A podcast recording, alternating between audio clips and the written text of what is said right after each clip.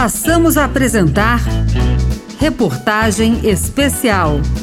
Jornalismo, Cultura e Realidade. Uma produção Rádio Senado.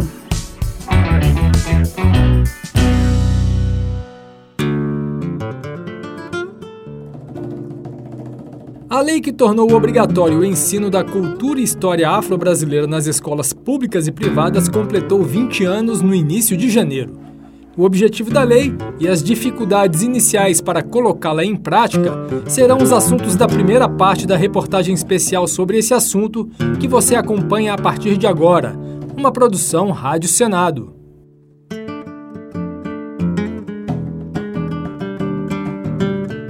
Em 9 de janeiro de 2003, logo no início de seu primeiro mandato, o então presidente Luiz Inácio Lula da Silva sancionou a Lei 10.639, que alterou a Lei de Diretrizes e Bases da Educação para tornar obrigatório o ensino de cultura e história africana e afro-brasileira nas escolas do país.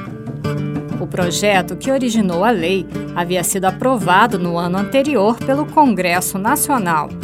De acordo com o professor de História da África, Anderson Oliva, tudo isso se deu num contexto histórico de luta contra o racismo, encabeçada por movimentos sociais, pesquisadores e parlamentares.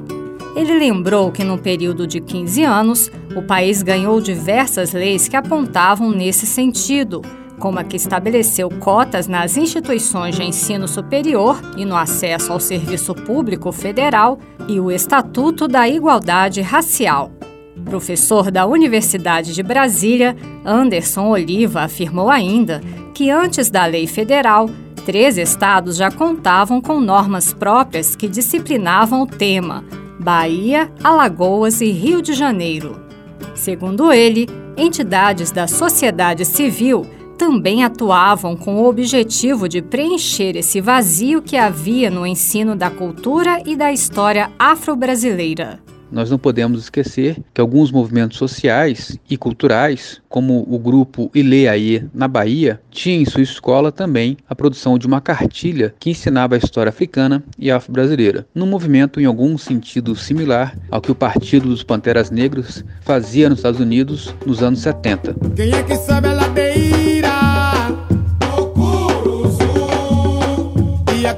linda de se ver é o A sanção da lei que deu vida aos seus artigos foi apenas o início de uma caminhada no rumo de sua implementação, que perdura até hoje. O desafio estava posto.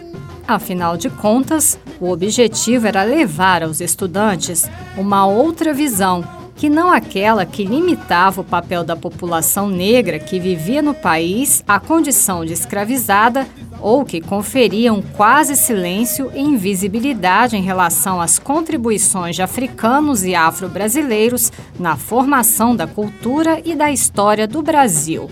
Como lembrou o professor Anderson Oliva.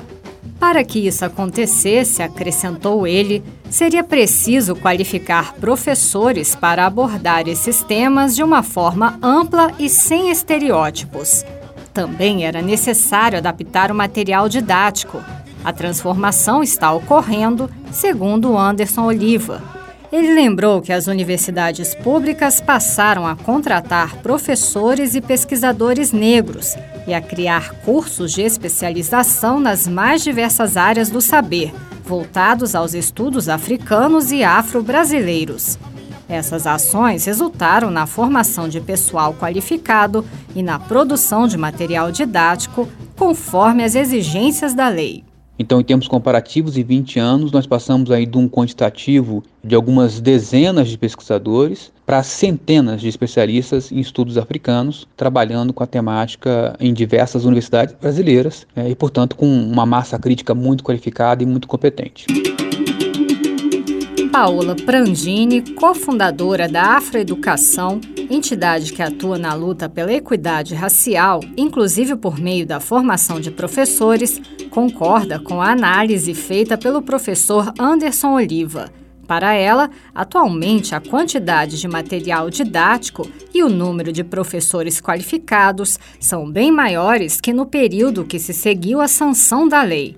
No entanto, existe um outro ingrediente que dificultou e ainda dificulta a implantação da norma, que é a falta de comprometimento de algumas autoridades e até de professores, na avaliação de Paola Prangini. Ela não está ideologicamente, né, politicamente engajada para um currículo decolonial, um currículo antirracista. No Distrito Federal, os profissionais do magistério e de outras carreiras da Secretaria de Educação passam por um processo de formação continuada. O objetivo é qualificá-los para abordarem os temas em sala de aula a partir de uma visão diversa, do ponto de vista dos africanos e dos afro-brasileiros, para suprir a lacuna ainda existente nos cursos de licenciatura. Renata Nogueira, que é formadora da Subsecretaria de Formação Continuada dos Profissionais de Educação da Secretaria de Educação do Distrito Federal, explicou que a proposta também visa construir a ideia de uma escola antirracista.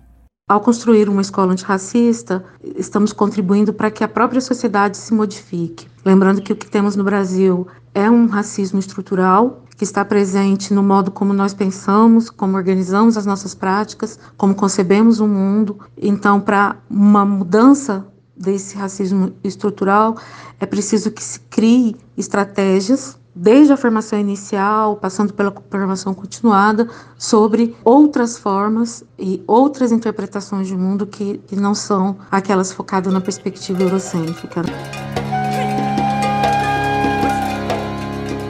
O senador Fabiano Contarato, do PT do Espírito Santo, destacou a importância da lei para enfrentar o apagamento da história e cultura negras no país. Para ele, essa invisibilidade pode ser atribuída a um fenômeno ainda existente no Brasil. A historiografia brasileira é até hoje uma narrativa contada majoritariamente por brancos, por herdeiros das elites e por visões completamente eurocêntricas e descomprometidas com o testemunho, o registro em primeira pessoa e a trajetória de luta e resistência dos povos oprimidos e marginalizados. Depois de 20 anos de vigência da lei que tornou obrigatório o ensino de história e cultura africana e afro-brasileira nas escolas públicas e privadas, Será que alguma coisa mudou em sala de aula? É isso que você vai ouvir na segunda e última parte dessa reportagem especial. A experiência de alguns estudantes sobre esse assunto e o que pesquisadores e especialistas pensam sobre a abordagem desses temas pelos professores. Uma produção Rádio Senado.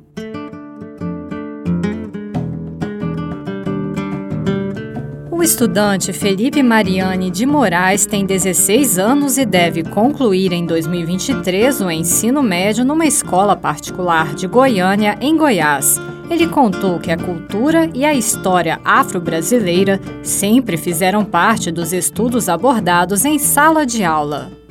No início, obviamente foi tratado de maneira superficial, depois foi se aprofundando de acordo com os anos. Sempre foi tratada com respeito, nunca vi em si, nunca presenciei algum momento que algum professor em si teve alguma mudança de humor ou então algo do gênero ao se tratar da cultura afro-brasileira.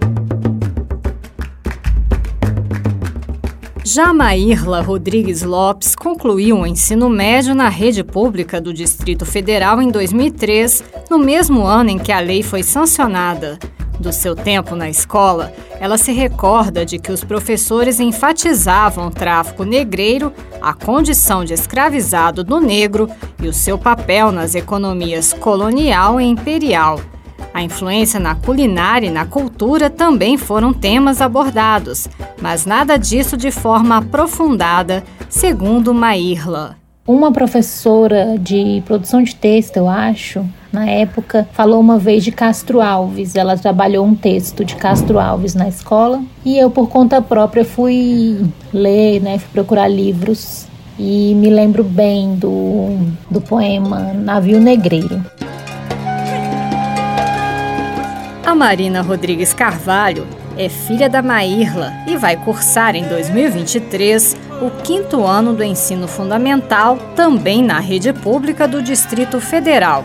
O que ela conta sobre o que aprendeu a respeito da história e da cultura afro-brasileira não é muito diferente do que o que sua mãe relatou. Apesar de ter iniciado os estudos muito tempo depois da entrada em vigor da lei, que tornou obrigatória a abordagem desses temas em sala de aula. A única diferença é que o combate ao racismo também é uma prática na sua escola, segundo ela. Esse final de ano mesmo, na minha escola, é, eu vi um filme é, que o nome do filme era Bullying Não. Era uma menina que ela era muito bonita. Eu achei ela muito bonita. Ela era negra, afro, o cabelo dela era muito bonito. E ela sofria muito bullying por ser negra. Ana Beatriz Castro, que é estudante do segundo semestre de História da Universidade de Brasília, concluiu o ensino médio em 2021. Do tempo em que estudava numa escola pública do Distrito Federal, ela contou que a cultura e a história afro-brasileira eram pouco abordadas em sala, ficando as discussões concentradas no período de comemoração do Dia da Consciência Negra, em 20 de novembro. Para Ana Beatriz, isso aconteceu porque os professores não tinham a qualificação adequada para tratar o tema. Quando o assunto for ensino de história da África, eu acho que eu vou estar mais bem preparada. Primeiro, porque a gente está tendo esse, essa matéria. Segundo, porque é um assunto que eu me interesso, né? Então vai ficar mais fácil. Os relatos dos estudantes não permitem que se chegue a alguma conclusão sobre o assunto, mas confirmam as preocupações de especialistas e parlamentares. Concordando com o que a estudante Ana Beatriz Castro disse, Paula Prandini, da Afroeducação, defende que o tema seja abordado mais vezes ao longo do ano e não apenas em datas comemorativas. A ideia é que as prerrogativas da lei transversalizem todo o currículo escolar, independentemente da disciplina, da faixa etária, se é uma escola pública ou privada. Então, a legislação deve ser aplicada nas aulas curriculares, como também enquanto projetos que possam vir a ser desenvolvidos nos contraturnos escolares. Paola Prandini apontou um outro problema que ocorre em sala de aula. Em seu doutorado, ela constatou, por meio de entrevistas, que a visão de mundo do europeu é ainda predominante no discurso dos professores. Ela chegou a essa conclusão após entrevistar os docentes da educação básica de escolas de Luanda, em Moçambique, Joanesburgo, na África do Sul, e São Paulo, no Brasil. O que eu percebi por meio desses discursos dos docentes é que realmente ainda há um caminho bastante longo a ser ultrapassado para ter práticas educativas que sejam de fato decoloniais e que ressignifiquem essas ideias e possam combater a branquitude. Já na opinião do professor de História da África da Universidade de Brasília, Anderson Oliva, ainda há algumas resistências em sala de aula que se manifestam, segundo ele, especialmente pelo racismo religioso e pela discriminação em relação aos saberes e conhecimentos produzidos por africanos e afro-brasileiros. Assim como Paula Prandini, Anderson Oliva acredita que é preciso ir além da obrigatoriedade de ensinar a história e a cultura afro-brasileira nas escolas do país. É fundamental que os nossos currículos sejam de fato descolonizados e que, portanto, nós tenhamos uma educação indígena centrada, afrocentrada, que permita um diálogo mais plural e diverso com as sociedades e os povos que formam a história do Brasil e que compõem a nossa sociedade. Na opinião do senador Paulo Paim, do PT do Rio Grande do Sul, a simples falta de cumprimento da lei em sala de aula é um outro problema. Ele manifestou essa preocupação num discurso de 2021. A verdadeira história do povo negro tem que ser contada na sala de aula, em todos os lugares, no campo e na cidade, como diz a lei número 10.639 que somente 20% dos municípios adotam. Por quê? É lei. Não precisa fazer mais nada, é só adotar em toda a sala de aula. Renata Nogueira, formadora da Subsecretaria de Formação Continuada dos Profissionais de Educação da Secretaria de Educação do Distrito Federal, afirmou que a realidade de cumprimento da lei é distinta em cada escola. Assim, segundo ela, nas que adotam um projeto abrangente que envolve diferentes professores e perspectivas, as ações perduram nos médio e longo prazos e apresentam aos estudantes uma visão crítica do tema. Diferentemente do que acontece nas escolas em que o trabalho depende do esforço isolado de professores, onde o assunto é abordado pontualmente e as ações podem acabar com a simples transferência do profissional para outra localidade disse Renata Nogueira ao defender que a lei seja efetivamente implantada. Eu acredito que o que falta é cumprir o que já está previsto na lei, que é trazer o ensino da história da África e dos afro-brasileiros para dentro da escola. É trazer as filosofias, as cosmologias, é, a dança, a literatura, a ciência dessas populações para dentro da escola. É tornar o nosso currículo, de fato, algo que represente a diversidade da que somos resultado. O Senado pode analisar neste ano um outro projeto para reforçar em sala de aula o debate de assuntos relacionados à questão racial.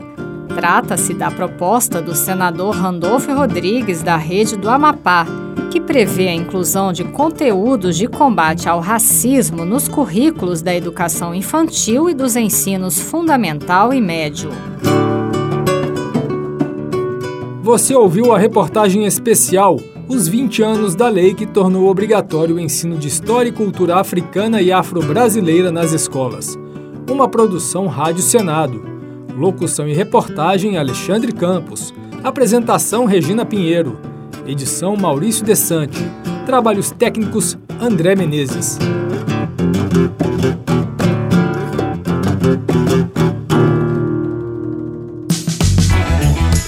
Você acompanhou Reportagem Especial, uma produção Rádio Senado.